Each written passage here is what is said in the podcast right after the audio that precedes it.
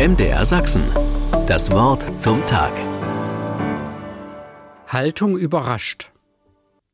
Ein regennasser Tag an der Haltestelle. Viele Menschen stehen zusammen und warten, kommen von der Arbeit oder müssen noch hin. Manchen meine ich die Last anzusehen. Und einer geht mitten hindurch. Aufrecht mit erhobenem Haupt geht der Tänzer den Bahnsteig entlang, geht zum Dienst wie er die Füße setzt. Es ist, als machten die anderen ihm Platz. Ich fühle in meinen Rücken und versuche etwas gerader zu stehen.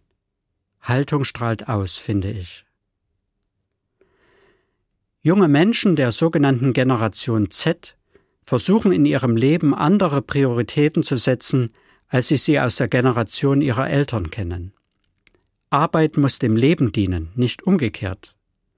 Lieber weniger verdienen, als an dem Abstriche zu machen, was mir wirklich wertvoll ist. Familie und Kinder zum Beispiel. Sie werden bestärkt in einer Situation, in der ausgebildete Arbeitskräfte überall händeringend gesucht werden. Da lassen sich gute Arbeitsbedingungen aushandeln. Andere sagen, sie wollen nicht mehr arbeiten, sie denken viel zu sehr an sich selbst. Kann das gut gehen? Ich kann beide Seiten verstehen.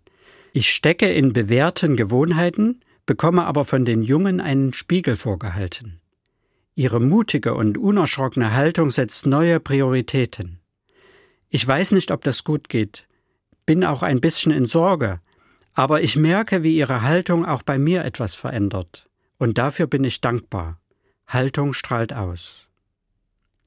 Die Bibel spricht von Menschen in einer atemberaubenden Weise sieht sie als königliche Wesen an, und zwar jeden Menschen, ob arm oder reich.